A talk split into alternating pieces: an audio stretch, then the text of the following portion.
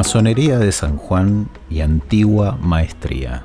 La formación de los grados que se trabajan actualmente en masonería no se entiende sin la coexistencia de las dos tradiciones masónicas que se implantaron en Francia durante el siglo XVIII. Los tres primeros grados de aprendiz, compañero y maestro comenzaron a trabajarse a imagen y semejanza de la Gran Logia de Londres y Westminster, posteriormente Gran Logia de Inglaterra mientras que lo que hoy denominamos altos grados se formaron en el seno de una masonería practicada por los escoceses que habían huido de las islas británicas con motivo de la diáspora jacobita. Hoy en día los masones españoles suelen referirse a los tres primeros grados, lo que los ingleses denominan craft masonry, como masonería simbólica o simbolismo. A partir del grado cuarto del rito escocés antiguo y aceptado, comienza la logia de perfección, a la que nos referimos habitualmente como el filosofismo. Pero durante la gestación del rito escocés antiguo y aceptado,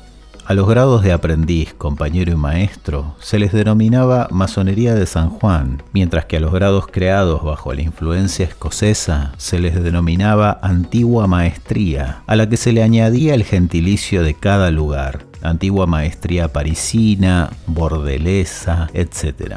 El hecho de que los grados de la antigua maestría hubiesen sido creados en un contexto jacobita provocó que algunos grados tuvieran un aparente carácter híbrido, político e iniciático. Entre estos grados podemos encontrar el de maestro irlandés, maestro escocés, maestro escocés de la bóveda de Jacobo VI, actual grado 14 del rito escocés antiguo y aceptado, gran elegido y perfecto masón, elegido, escocés jacobita o escocés trinitario. Si bien es cierto que la mayor parte de los grados del rito escocés antiguo y aceptado no pueden entenderse sin la diáspora jacobita que llevó a miles de irlandeses y escoceses a Francia entre 1690 y 1746, ello no significa realmente que estos grados se hayan creado por una razón política. De hecho, una vez que los jacobitas se diluyeron en la historia, muchos de estos grados continuaron existiendo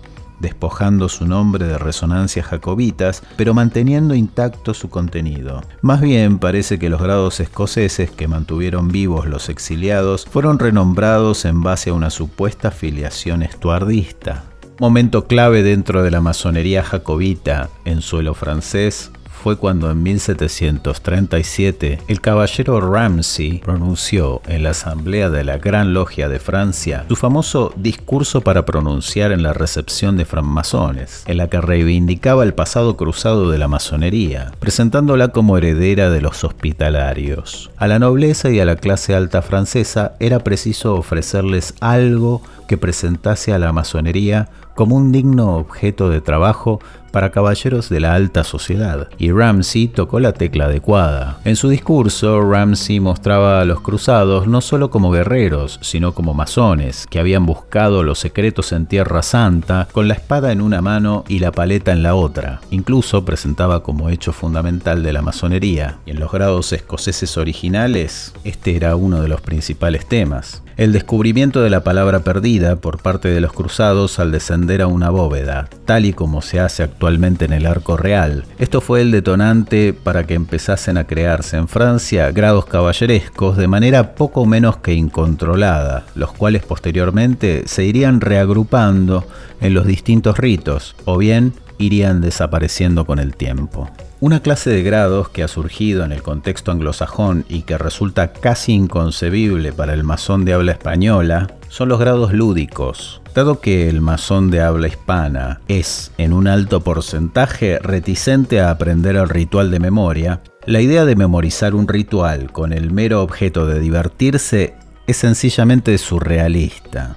Pero sucede, de entre todos los grados lúdicos, el más selecto es la Real Orden de Bufones. Existe una orden benéfica denominada Orden del Relicario Místico, popularmente conocida como Shriners. Para entrar en esta orden es preciso ser maestro masón, compuesta por 13 miembros como máximo, donde la risa es la reina. Entre los oficios de esta corte encontramos el empresario, el bufón cómico, el bufón siniestro, la actriz principal y otros del mismo corte. Tiene un cierto carácter elitista, pues se accede únicamente por invitación. Otro grado lúdico muy conocido tanto en Estados Unidos como en el Reino Unido es la antigua Orden del Corcho, The Ancient Order of the Cork, también denominada honorable pero ligeramente deshonorable grado de la masonería del corcho, o coloquialmente el corcho. Para entrar en la Orden del Corcho es preciso ser compañero del arco real y ser vigilante, venerable maestro o pasado maestro de una logia simbólica.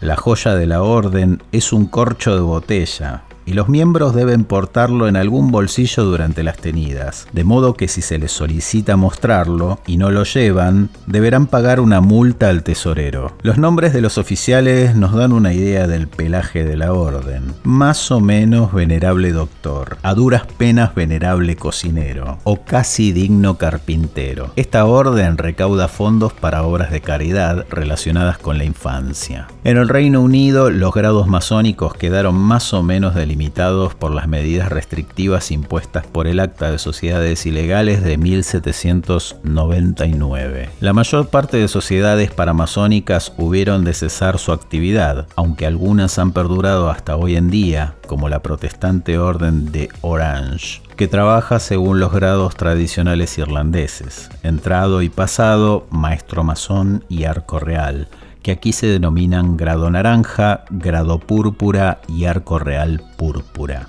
Sin embargo, en Estados Unidos, la ausencia de restricciones provocó que los grados y órdenes masónicos creciesen de manera ilimitada. Además, debido al espíritu religioso de la sociedad estadounidense, era lógico que a las asociaciones formadas en Estados Unidos se les intentase dotar de cierta sacralidad, del mismo modo que los gremios europeos se reunían en las capillas de la catedral y pronunciaban sus juramentos bajo la advocación de su santo patrón. En una sociedad que se definía por su pluralidad religiosa, la masonería iba a servir de amalgama formal para estas asociaciones. Las hay de índole profesional, Hermandad de Administrativos del Ferrocarril, Unión Cooperativa y Educativa de Granjeros Negros de Carolina, etc. Otras agrupan a inmigrantes, Hermandad Escandinava, Orden de Hijos de Italia, Hermandad Danesa, etc. Otras son de índole militar, Veteranos Inválidos de Norteamérica, Orden Militar de la Serpiente, etc. O de autoayuda, Orden de Protección Mutua de Artesanos, Unión de Ayuda Fraternal, etc. Los límites que marcan el entorno masónico son difusos y a la sombra de la masonería han surgido asociaciones juveniles como la Orden de Molay, las Hijas de Job o la Orden del Arco Iris para chicas, del mismo modo que los Scouts deben mucho a la masonería, sin olvidar otras asociaciones como los Rotarios o los Leones.